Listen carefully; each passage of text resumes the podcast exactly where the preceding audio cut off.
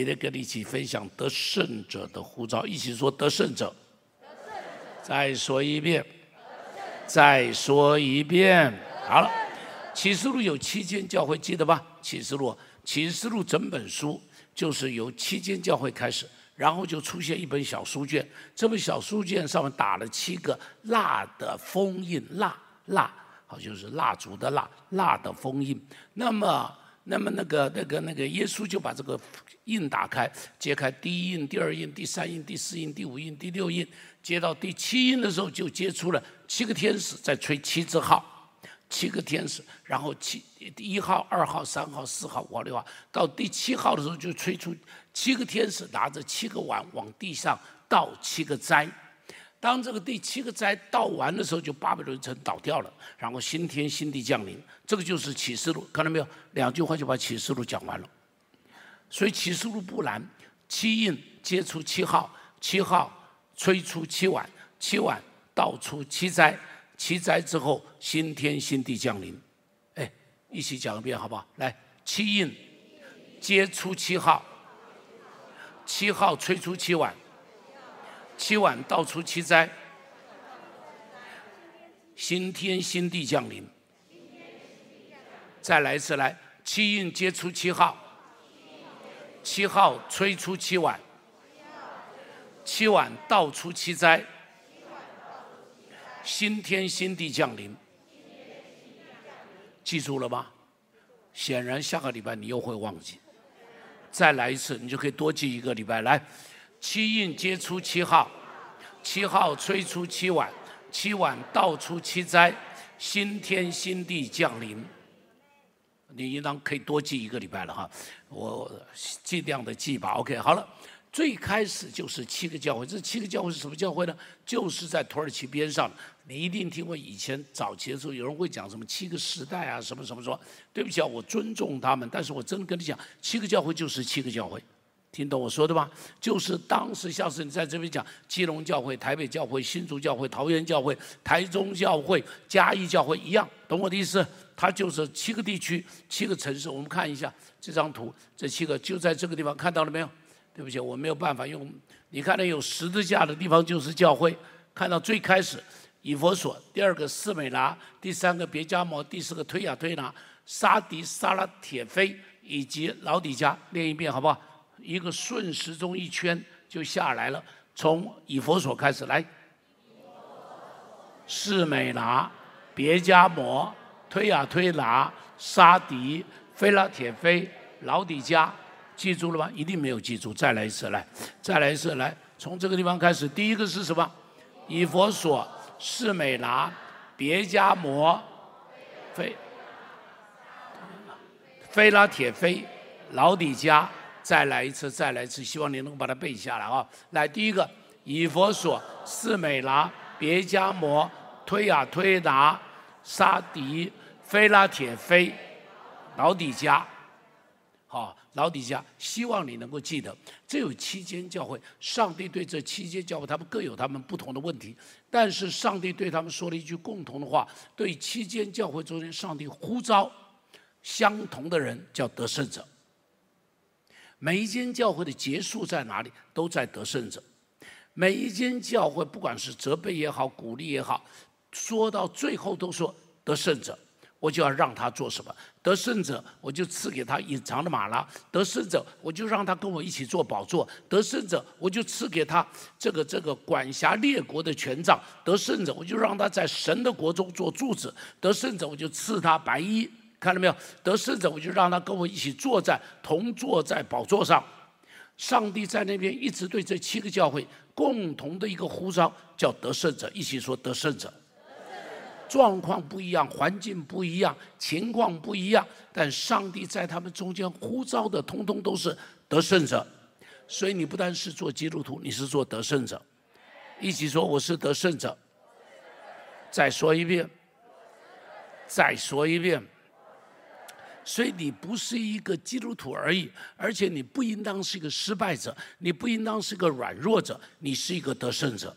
你是可以胜过这个环境，胜过各样问题的，胜过这些的挑战的哈。我们简单的看一下这七个教会里头，你看上帝的呼召，第一个以佛所的教会，以佛所的教会，他们的问题在哪里？这个教会事实上不错，但他们的问题就失去了起初的爱心。一起说起初的爱。再说一遍，再说一遍，启示录二章第四节，我们一起读来，来。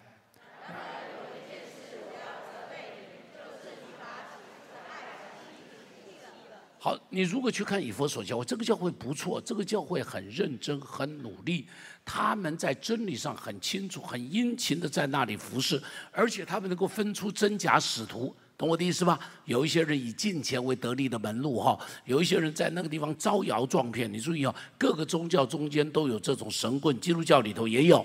好，基督教里头也有，你记不记得？我就曾经讲，有一个人有了四架飞机，然后说上帝感动他说他要有第五架飞机，问他干嘛？他说他到世界各地去传福音。你记不记得我讲过？这个是去年还前年的，这个前年前年一个美国牧师说这话，我就说这个家伙叫神棍，你就记住这个家伙叫做神棍啊！这可不是借这个以金钱为得利的门路，以金钱为得利的门路，所以圣经圣。这个这个以佛所教会，他能够分得出谁是真使徒，他能够分得出谁是假使徒，所以这是一个非常认真、非常好的教会。但这个教会有一个问题，这个教会是什么问题呢？把起初的爱丢掉了。这个教会行义，但是这个教会没有怜悯、同情与爱。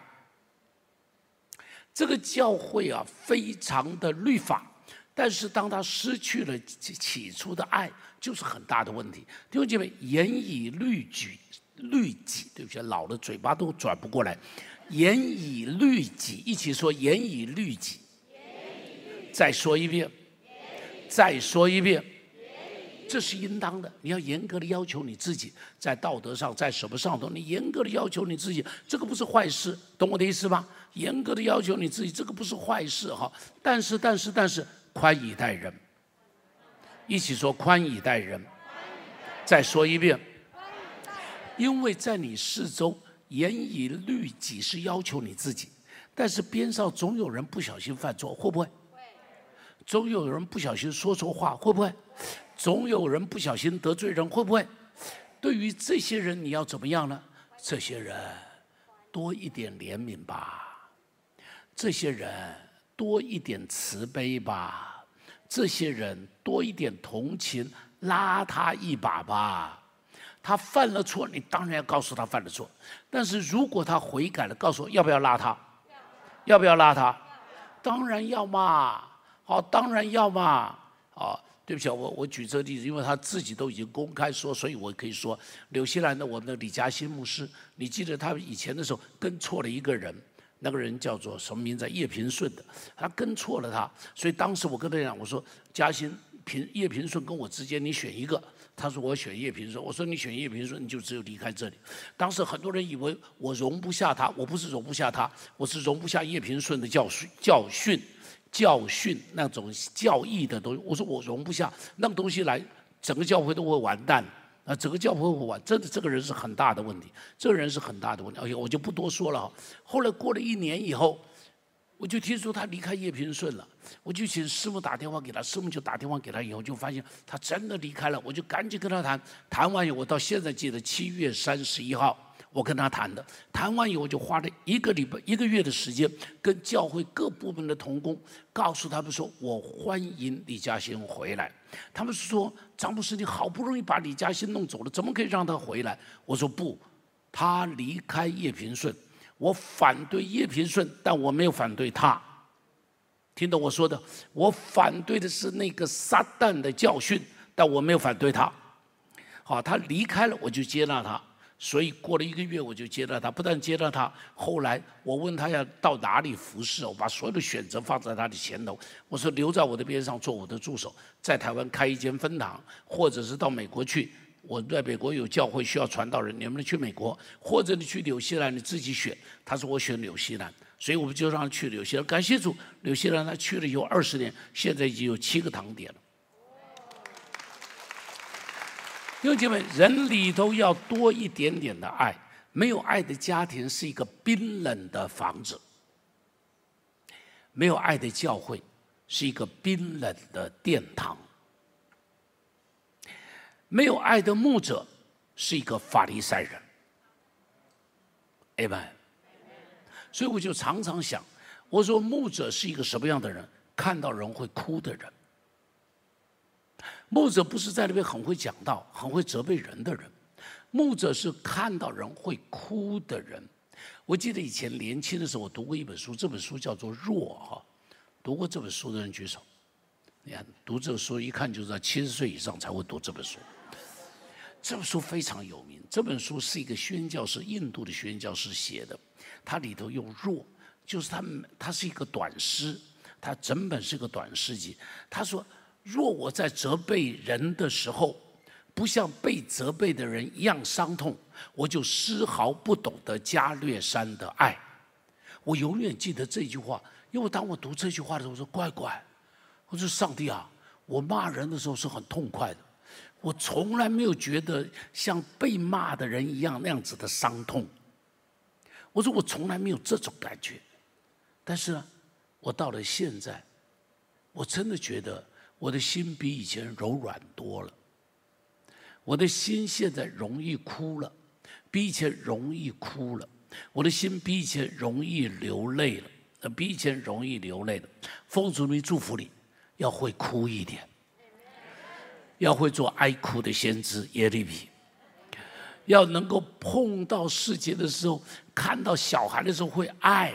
看到人的时候会爱，看到病人的时候，你不是为他祷告，是一边祷告的时候，心里头跟他一样的着急，跟他一样的难过。我前两天为一位不讲是谁哈，一个你们都认得的人，他的妻子去世了，他一直跟我通电话，他心里头很伤痛。那么在他妻子快要去世之前的时候，我就跟他一起打电，跟他在电话中就常常跟他一起祷告。我每一次祷告我都哭。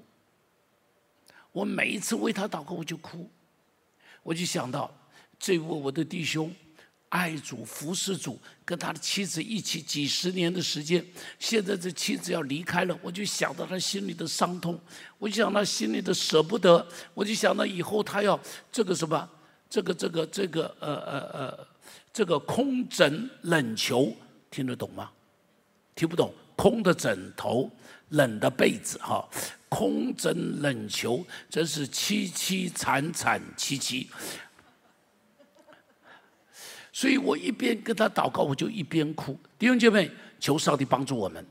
上帝要呼召一群里头有爱的人，里头能够跟人一起哭的人，里头看到人就会想要给帮助他的人，而不是在里面会塞住怜悯的心肠的人。好了。时间里面我不能讲这么多，要快点。一个有爱的人，大家都会奔去奔向他。有一天我们都会离开这个世界，记住，人去爱留，让我们的爱长留在这世界。哎呀，再多讲一点，再做点。前两前两天看到陈文茜写的一篇文章，他在追思严凯泰，看过这篇文章的举手。很多人哈，会不会很感动？你会不会对严凯泰有另外一个认识？会不会？他提到他在追视严凯泰的时候，严凯这个这个这个呃呃，他们的单位就给了他一箱纸箱，打开来一看，全部是严凯泰暗中帮助别人，别人写的感谢的信，严凯泰都不让人家知道他是谁。不知道咋所以有人感谢信写来的时候，他帮助一个家庭，火烧掉了，爸爸妈妈死了，留下两三个孩子在花莲，他就哭得要命，就寄钱去，寄了钱有这几个小孩就就就就写信来说，说什么呢？啊，凯泰阿姨，谢谢你。就表示他根本不知道他是谁吧？他帮助一个警察，这个警察的长官写信了就严先生照着你的吩咐，因为这个警察是因公受伤，他说他所有的医药费我们都帮借，就用用呃照你的意思来帮助他。以后他再来上班的时候，所有的出勤的奖金，因为受伤了不会有出勤奖金，他我们一定都补给他。哦，他说非常谢，类似于此的信写了一大箱在那个地方。弟兄姐妹，我要说，严凯泰最有价值的是，不是那个公司严凯泰最有价值的是这一箱感谢的信，会让人追念的是这一箱感谢的信。你会有这个感谢的信吗？第二个，士美拿的教会，一起说士美拿的教会。上帝在这里呼召一群至始忠心的会众。二章第十节，一起来读。二章是一起读来。你勿要至始忠心，我就赐给你那。你勿要至始忠心，我就赐给你那。斯美拿的时候，这个教会事实上整个这个期间教会的时候，是罗马一个很糟糕的皇帝，叫做多米田。一起说多米田。再说一遍，这个田里头的米很多，所以叫多米田。这个皇帝啊，罗马的皇帝是死后他们会说他是神，只有这个皇帝什么死后我活着你就要把我当神，所以他在各处设了像，叫人家来拜他，所以基督徒就不肯拜吧？你懂我的意思？这个就是这七个教会当时所面对的环境。斯美拉就是这样，斯美拉就是这样，所以他的教会就，所以这个这个这个这个斯美拉这个地方这个城里头就有他的像。就有他的像，所以呃，老约翰会在那边说，他说你那边是有撒旦座位之处，懂我的意思吧？就是因为他们有那个庙在那个地方嘛。好，就在这样的情况里头，上帝借对对斯美拿的教会鼓励他说什么呢？在这种艰难中间，你们没有丢掉我的名字，没有丢掉我的真理，但是但是但是，至始忠心，要至始。中心啊，所以他们里头有个很有名的斯美拉的主教，是老约翰的学生。老约翰呢叫做皮吕贾，一起说皮吕贾，记一下这个名字不太容易记啊，但是非常有名他的故事。再说一遍，皮吕贾，他是大主教，以弗所的大主教，主教啊不是斯美拉的主教。他被抓起来的时候八十六岁的那个巡抚。希望不要杀他，因为是很有名的一个老牧师嘛，大家都很尊敬他，给他很多的条很多次的机会。他说：“你不要了，你就承认承认罗马皇帝是神不就得了吗？”他说：“我不能够承认。”他说：“你如果不承认，我就让野兽来咬死你。”他说：“你让野兽咬死我没关系，好，我还是不承认。”他：“那我就用火来烧死你。”他就说：“你烧我一个小时而已，我就死了。但是呢，你呢会被那个不灭的火烧到永永远远。”这个巡抚听得气得要死，就吩咐用火把它烧掉，用火把它烧掉。好了，另外有一个安提阿的主教伊格拉丢，他被捕的时候，他就写信给基督徒说：“你们不要阻挡他们来烧我。”他送到罗马去，他说：“你不要阻挡那些野兽们来吃我。”他说：“让火与十字架，让成群的野兽，让魔鬼的折磨临到我，让我效法我的上帝受苦。”最后他死于狮子之口。好了，亲爱的弟兄姐妹，所以很有名的这个教父叫特土良就说：“他说殉道士的血是福音的种子。”他为什么说这话？他自己的爸爸为主殉道，然后他也为主殉道。特土良，他的爸爸为主殉道，他也问。你知道这个初代就是充满这些的人。亲爱的弟兄姐妹，上帝要上帝对我们有一个呼召。那个护照就在各样的苦难中间靠主站立得住。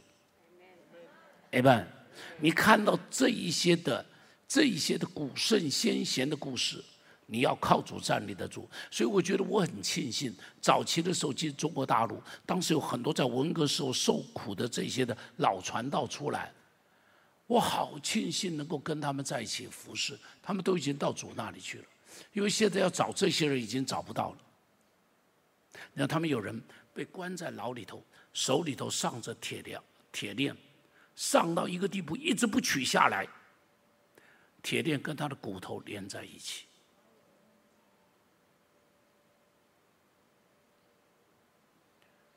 啊，你很难想象，你很难想象，坚持到底，他们苦到一个地步，在牢里头吃鸡蛋。连蛋壳都不丢掉，因为他们的营养太差了，差到浑身水肿，营养差就会水肿。那个水，他说我站在那里，那个水就滴下来，滴到我的满脚边上一个圆圈。他说我们把蛋壳磨成粉，仍然把它吃掉，因为我们没有钙质。他说当时一个礼拜吃一颗鸡蛋，他说我们几个人就十个礼拜省下一颗鸡蛋，去帮助另外一个更有需要的人，那是我们的十一奉献。弟兄姐妹，你的十一奉献呢？这是一群圣徒，我何等庆幸能够跟他们一起服侍，我何等庆幸能够跟他们一起走遍大江南北，我何等庆幸能够跟这群圣徒站在他们的边上，学一点点他们的风范。所以，如果要讲故事，我就讲他们的故事。第三个，别加摩和推啊推拿的教会，我一起讲这个教会。那这个教会是什么？这两个教会很像。这两个教会，一个有巴兰，一个有耶西别。显然，巴兰、耶西别都已经不在了。显然，那是个象征性的说法。巴兰是什么？巴兰是行淫，用吃祭物行淫。耶喜别是什么？吃吃祭物行淫啊，拜偶像，啊，是是是这个。抗错控制拜偶像，这两个教会共同的问题就是他们服从一个错误的教导，他们吃祭物，他们行淫，他们把淫乱合理化，他们把淫乱认为没有关系，这不跟台湾不是跟不是台湾整个这个这个这个这个这个这个现今的世界不是一样吗？这个世界把行淫合理化嘛，把羞耻当作不是羞耻嘛？我一定要讲，圣经中间从来不妥协。基督徒，我再告诉你，圣经中间从来不妥协。犹大犯了罪，就把他名字就列出来。他跟他的他的媳妇犯的罪，他就把他列出来。你这个家伙偷偷找出外在外的时候，旅行在外的时候，你就去找应招女郎，结果找的是你自己的媳妇大卫。这个国王一样把你弄出来，你这个国王，你不要以为你功勋盖世，但是你抢别人的老婆，你偷别人的老婆，你偷别人老，圣经中间没有为他们说话，圣经把他们的事情就原原本本的写在那里，管你功勋盖世，你的错误，圣经一样是一笔不落的都把它写出来。基督徒，基督徒，我再告诉你，奉主名祝福你，靠上帝守住圣洁。你要做一个得胜的人，一起说要做一个得胜的人。再说一遍，约瑟的故事就不一样了。约瑟的故事，你就看见他坚持坚持，就得到上帝的祝福。这是一个邪情私欲泛滥的时代，上帝呼召一群守身如玉的人杀敌的教会。杀敌的教会是一个什么样的教会？杀敌的教会是个名存实亡的教会。启示录三章一节，我们去读来。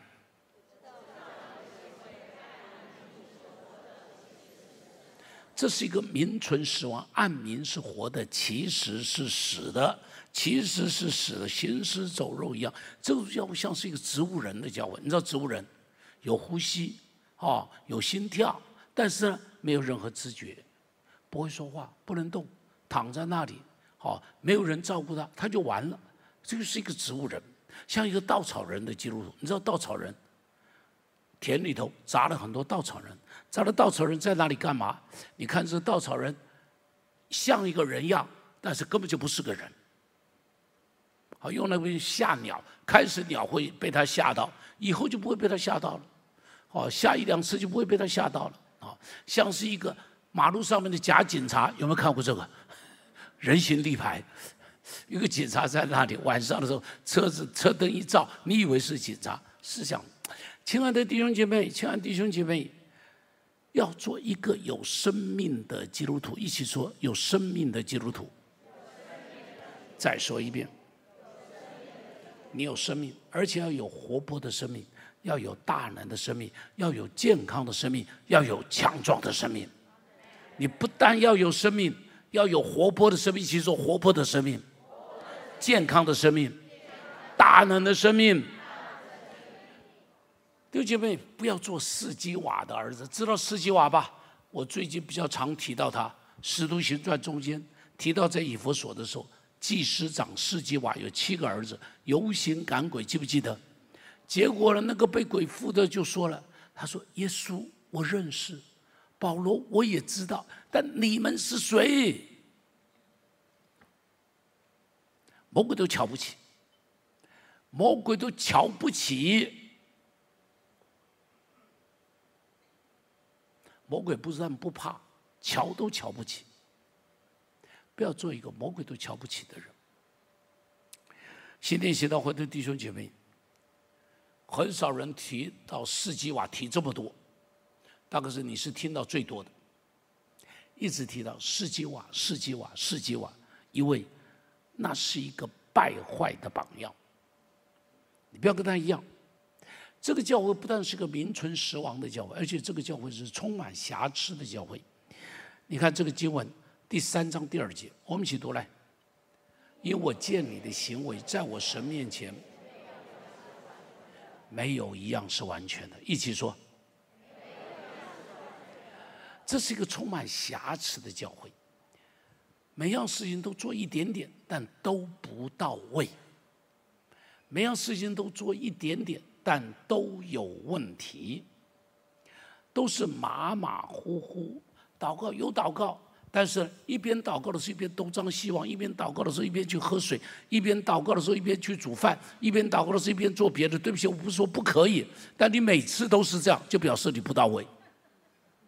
听懂我说的吧？每一次你都是这样，你一边祷告就一边做别的，一边祷告一边看手机。不到位了，对不起，没有犯罪了，但是不到位了，因为耶稣说专心寻求，听到没有？我再说一遍，专心寻求。你一边祷告一边划手机，什么时候专心寻求了？一边祷告一边看有谁来的讯息，然后你就回他，你都没有听上帝在说话，你在听其他人在说话，你怎么不在那里专心听上帝说话？这叫不到位。服饰不到位，做什么事情都不到位，充满着瑕疵。弟兄姐妹，你记得在我们教会中，我一直讲，你要做一个精品基督徒，记不记得？一起说，我是精品。再说一遍，再说一遍，你是精品，你不是瑕疵品，你不是次级品。精品要放在精品店里头，瑕疵品就放在地摊。是不是瑕疵品就被退货？瑕疵品就不值钱，精品可以值这个。对不起啊，如果是大师手做出来的精品，可以值十万、二十万。瑕疵品呢，摆在地摊上，三百块、两百块就没有了，那个价值是不能够相比的。弟兄姐妹，你不是放在地摊上，一起说，我不是地摊上的。再说一遍，拜托你，每样事情做到位。哎们，服侍上帝到位，祷告到位，哈，生活到位。你不但在这个这个这个信仰上面，生活上，你在职场上也必须是精品。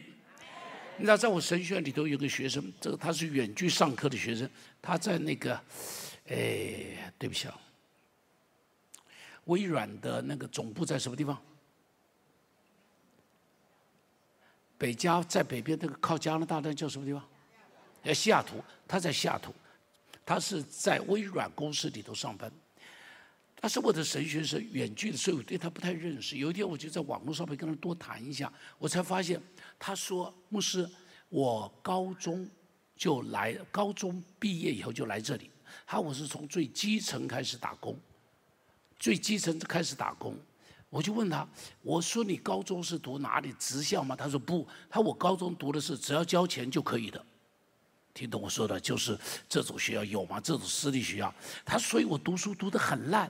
他所以，我来到这边的时候，西雅图的时候，我是拿最低最低的薪水。他说现在十几年的时间过去，他说现在我是微软的，对不起啊，是那个策略部的经理。我就说乖乖。你怎么做到的？你懂我的意思吧？他说我现在的薪水是我以前的五十倍。我再告诉你啊，现在的薪水是他以前的五十倍。我就说弟兄，你怎么做到的？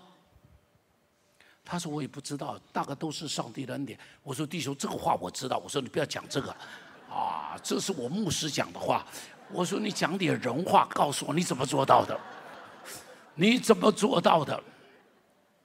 他就跟我讲，他说，他说可能，他说我不会写 coding，我就自己练习写 coding。我不懂的东西，我就自己一直练习，一直练习，一直跨越。他说，我就从这个最基层的那种、那种擦地板的这种工作做做做做上来。他说，最近微软裁员，他别人都裁掉，只有我没有裁掉。我就说，为什么没有裁掉你？他说，我的大老板告诉我，他说，某某人，你在我们中间，他也叫 Andy，英文名字叫 Andy。他说，Andy。你是我们中间最突出的一个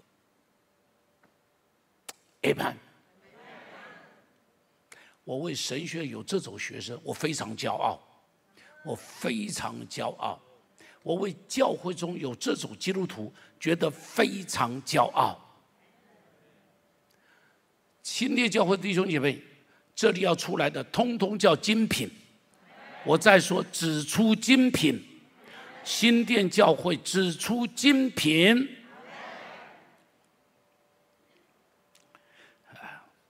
感谢上帝。你不是次级品，非拉铁非，非拉铁非的教会是一个坚守真道的教会。启示录三章第八节，我们一起读来。我知道你的行为略有一点力量，也曾遵守我的道，没有什么呀。这个教会有一点力量，没有很大的力量，只有一点，略微有一点力量。上帝说：“可以了，可以了，我对你没有多余的要求，这一点就可以了。”弟兄姐妹，你有一点力量，上帝就满足了。我再说，就这么一点力量，上帝就满足了。但上帝要求你这一点力量要坚持到底，上帝要求你这一点力量要为他来用，上帝要要求你在这一点力量上好好的服侍，好好的服侍。好，你要坚持到底，一起说坚持到底。再说一遍，菜根谭上面有一句话，这句话不太好听，但是我觉得很有道理。他说什么呢？一起读下来：生计晚景从良，一世之烟花无碍，征服白头失守，半生之清苦俱非。对不起，对不起，后边这句不要读它，后边这句不要读它，这句不要读它，因为圣经中间没有反对。寡妇在家，我再说哈，圣经中间没有反对寡妇在家，这个是中国儒家思想里头反对寡妇在家，懂我的意思吧？所以才有贞节牌坊啊，什么什么什么。台湾现在唯一的贞节牌坊，在现在叫对不起，我叫新公园，我叫的新公园，在新公园里头有一个贞节牌坊，现在在那个地方，在那个博物馆的边上，那个那个台湾博物馆的边上，有一个有一个贞节牌坊，已经很少人注意了。OK，好了。那个不是重点，重点是我讲生计晚景从良，一世之烟花无碍。所以，说中国人说一句话，他说：“看人只看后半截。”这句话一起读，再读一遍，再读一遍。特别对我们这些老人家，看人只看后半截。我们这些白头的，记住，现在才是被人。这个要盖棺论定的时候，就在这个时候，懂我的意思吗？前边有什么都不重要，现在白头以后很重要，白头以后很重要，是不是能够坚持到底？非常非常的重要。前面好，后边也要好。年轻时候爱主，年老了要更爱主。老底家的教会是一个随随便便的教会。三章十五节，我们一起读来。我知道你的行为，我巴不得你。上帝要他们做一个真基督徒，不要做这个随随便便的，不冷不热就随随便便。很多人就是这样子，一点都不认真，信仰上面可有可无。弟兄姐妹，上帝对我们是认真，上帝对你认真不认真？告诉我认真不认真？认真到一个地步，让他儿子为你死，怎么叫不认真？他认真到一个地步，让他儿子为你死，要把你救出来。他对你是认真的。你在哪里，他都陪伴你；你忘了他，他都没有忘记你。你不理他，他还天天在呼召你的名字。他对你是认真的，你对他呢？你对他呢？你对他呢？认真一点。我就看到我们教会有一些老人家，我很感动。对不起，都有一些都被主接去。有个老人，老妇人，她住在碧潭桥头那个庙的边上，她有一栋破房子在那里。没有地下，呃，没有土地权，就是盖了一个，一个一个破破烂烂的房子在那个地方。每一次来，从那边走路来教会，从碧潭桥走路来，因为没有钱。每一次来拎着尿袋来，每个月我们教会还要帮助他，支持他的生活，因为照顾他，知道他很艰难。每个月我们照顾他，提着尿袋，每个礼拜都来，每一个礼拜都来。然后到了月头的时候，我还看着他在那边拿奉献袋奉献。唉，我说感谢上帝，我们教会有很多这种穷寡妇，这种寡妇的两个小钱，是我们教会的珍宝，是我们教会永远不能够遗忘的。感谢主的，这些人是真基督徒。许多人在世俗中随波逐流，所以启示录三章十七节就骂他们说：“他说你说我是富足了，发财了，什么都不缺，却不知道你是那困苦、可怜、贫穷、瞎眼、赤身。”弟兄姐妹，人在艰难贫穷中会比较倾心爱主。人在舒服、发达、富有的中间，容易把上帝丢掉。不要因着世俗的享受迷失了方向，不要做一个属灵的瞎子，不要做一个天国的乞丐，不要赤身露体，要认真，要警醒，要分别为圣。得胜的，启示录上得胜的。会有生命树的果子，乐园中生命树的果子，得胜的会有生命的冠冕，得胜的会有啊，会会有隐藏的玛纳，得胜的会有制服列国的权柄，得胜的有白衣穿上，得胜的在神殿中做柱子，得胜的要与耶稣同坐在宝座上。每个时代，上帝都在呼召得胜者。约瑟在埃及成了一个得胜者，摩西在法老王面前成了一个得胜者，大卫在歌利亚的面前，以斯帖在亚哈水鲁王的面前，但以理在巴比伦，在大利屋的面前，在狮子坑的中间。弟兄姐妹，耶稣是一个得胜者，耶稣是一个得胜者，他活着的时候胜过了狂风巨浪。他胜过了各一样，帮助许多的人践踏了各样的疾病，而且他胜过了十字架的苦难，胜过了死亡的权势。他将撒旦践踏在脚下。弟兄姐妹，今天他呼召他的儿女一起加入得胜者的行列。耶稣是得胜的，你也是得胜的。一起说：“我是得胜的。”在金钱的引诱下，记住要得胜。我祝福你富有，但记得有些钱不可以赚。我祝福你富有，但记住简朴过日子。不要拎着那些，不要不要去把你的钱花在那些的那些的世俗奢侈的享受的中间，在世俗的迷惑中，记住与他们分别出来。在罪恶的风暴中，记住要站立得住；在撒旦的攻击中，记住要站立得住。最后，最后，最后，台湾更是在兵凶战危的之下，要做得胜者。兵凶战危的时候，不要打盹睡觉。兵凶战危的时候，好好的祷告，不是等真的发生事情。再来躲到上上帝的翅膀之下，拜托你现在躲到上帝的翅膀之下，拜托你现在在上帝的城堡中间，拜托你现在活在上帝凯旋的队伍里头。当发生任何兵凶战危的时候，你都可以坦然的站立。阿门。不要在那么想说啊，也许不会了，也许不可能发生了，也许，也许，也许。我跟你说，圣经不是这么讲吗？当你自以为平安稳妥的时候，小心灾难会忽然的临到。不要让那忽然的东西会临到我们，让我们好好的祷告，好好的仰望，好好的依靠上帝，做一个得胜者。我们去起立，我们来唱。收听我们的 Podcast，想认识耶稣吗？或是想更多了解教会？欢迎您上网搜寻新店行道会，或输入 topchurch.net，您将会获得所有关于我们的最新资讯。期待再次与您相遇。